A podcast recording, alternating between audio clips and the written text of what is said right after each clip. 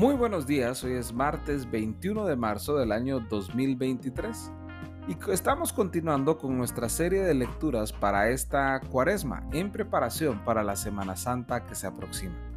El día de hoy nos enfocaremos en Lucas capítulo 22 versos del 24 al 38 leídos desde la Nueva Biblia de las Américas. Surgió también entre ellos una discusión sobre cuál de ellos debía ser considerado como el mayor. Y Jesús les dijo, los reyes de los gentiles se enseñorean de ellos, y los que tienen autoridad sobre ellos son llamados bienhechores. Pero no es así con ustedes. Antes, el mayor entre ustedes hágase como el menor, y el que dirige como el que sirve.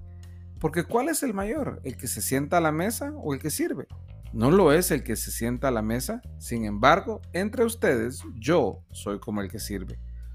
Ustedes son los que han permanecido junto a mí en mis pruebas, y así como mi Padre me ha otorgado un reino, yo les otorgo que coman y beban a mi mesa en mi reino, y se sentarán en tronos juzgando a las doce tribus de Israel.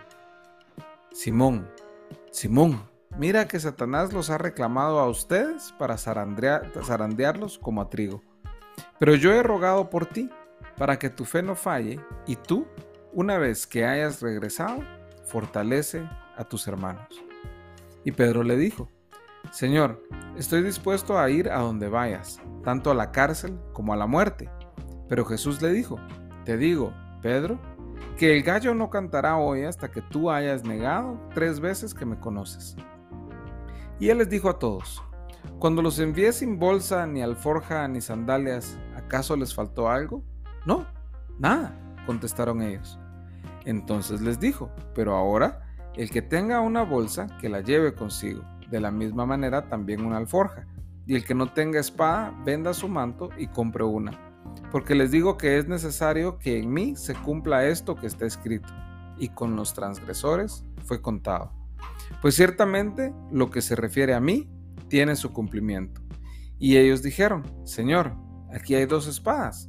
Es suficiente, les respondió. Muy bien, en esta lectura del día de hoy estamos viendo al Señor Jesús teniendo un intercambio sumamente interesante con sus discípulos. Estamos próximos a que el Señor sea entregado. Esto es poco después de la última cena y el Señor está con ellos hablando sobre el rol que ellos deben jugar ahora en estos tiempos. Y Él se pone como ejemplo de ese rol y ese rol es el de siervo el de servir, no el de buscar poder, no el de buscar posición, el de servir a los demás. Y es interesantísimo porque él siendo el mayor y que sabe que él es el mayor, recuerden que leímos en Juan que Jesús sabía de dónde venía y hacia dónde iba, em, él se pone como el ejemplo principal. Yo vine a servir, de eso se trata, Y también les reconoce a ellos, que eso es algo muy hermoso también, el que hayan caminado con Él todo ese tiempo. Y se lo reconoce y les da una promesa de que ellos van a estar con Él, que les ha sido concedido comer en su mesa cuando el Señor regrese. Qué hermosa esperanza. Y en medio de eso, advierte a Pedro, pero lo advierte nuevamente con esperanza. Le advierte que, ellos van a ser sacudidos, que ellos van a ser probados, que ellos van a ser atacados, que van a, van a verse en una situación de gran duda, pero que el Señor ha rogado en particular por Pedro, por Simón, para que su fe no falle y para que sea Él quien restaure a sus hermanos. O sea, sí, van a fallar, pero van a ser restaurados. Y a Pedro lo coloca como el canal, el vehículo a través del cual esa restauración va a venir para todos los demás. Y Pedro, siendo Pedro, eh, quiere plantarse delante del Señor como quien nunca va a fallar, como quien nunca va a hacer eso que Él está, que, que, que, que nunca va a tener que atravesar esa prueba, pero el Señor Jesús le aclara que va a ser Él quien le va a negar tres veces en, cuestión de pocas horas. Y me gusta cómo termina este corto pasaje porque de los versos 35 al 38 el Señor Jesús le da una dosis de realidad a sus discípulos.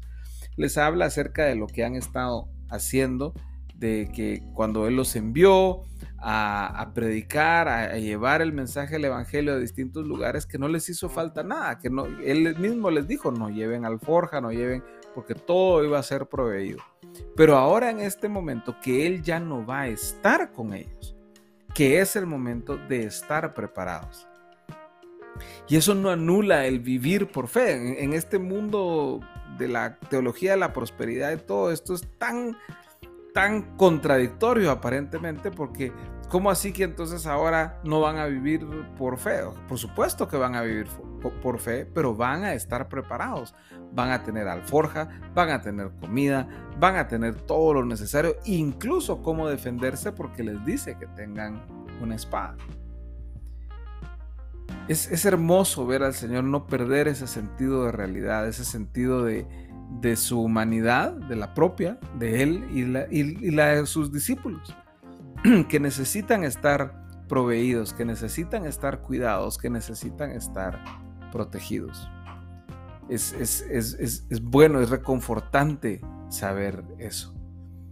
Así que espero que esta, esta lectura haya sido eh, de bendición para ustedes, que hayan encontrado ahí avenidas que explorar del Evangelio del Señor Jesús, de su carácter, su naturaleza y, la, y, el tipo de lecciones que nos deja a través de estos pasajes en estas conversaciones con sus discípulos.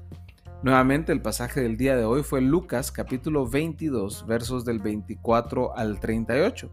Y les motivo a que los lean en casa con amigos, con su familia, con, en el trabajo, con compañeros o con compañeros de estudios y que tengan buenas, buenas discusiones alrededor de esto y encuentren ese camino de servicio que es tan necesario para nosotros los cristianos. Nuestra vida no se trata de liderar, se trata de servir y el Señor Jesús es nuestro mayor y más grande ejemplo en esto. Que el amor del Padre, la gracia del Hijo y la comunión con el Espíritu Santo estén con ustedes hoy y siempre. Nos vemos mañana.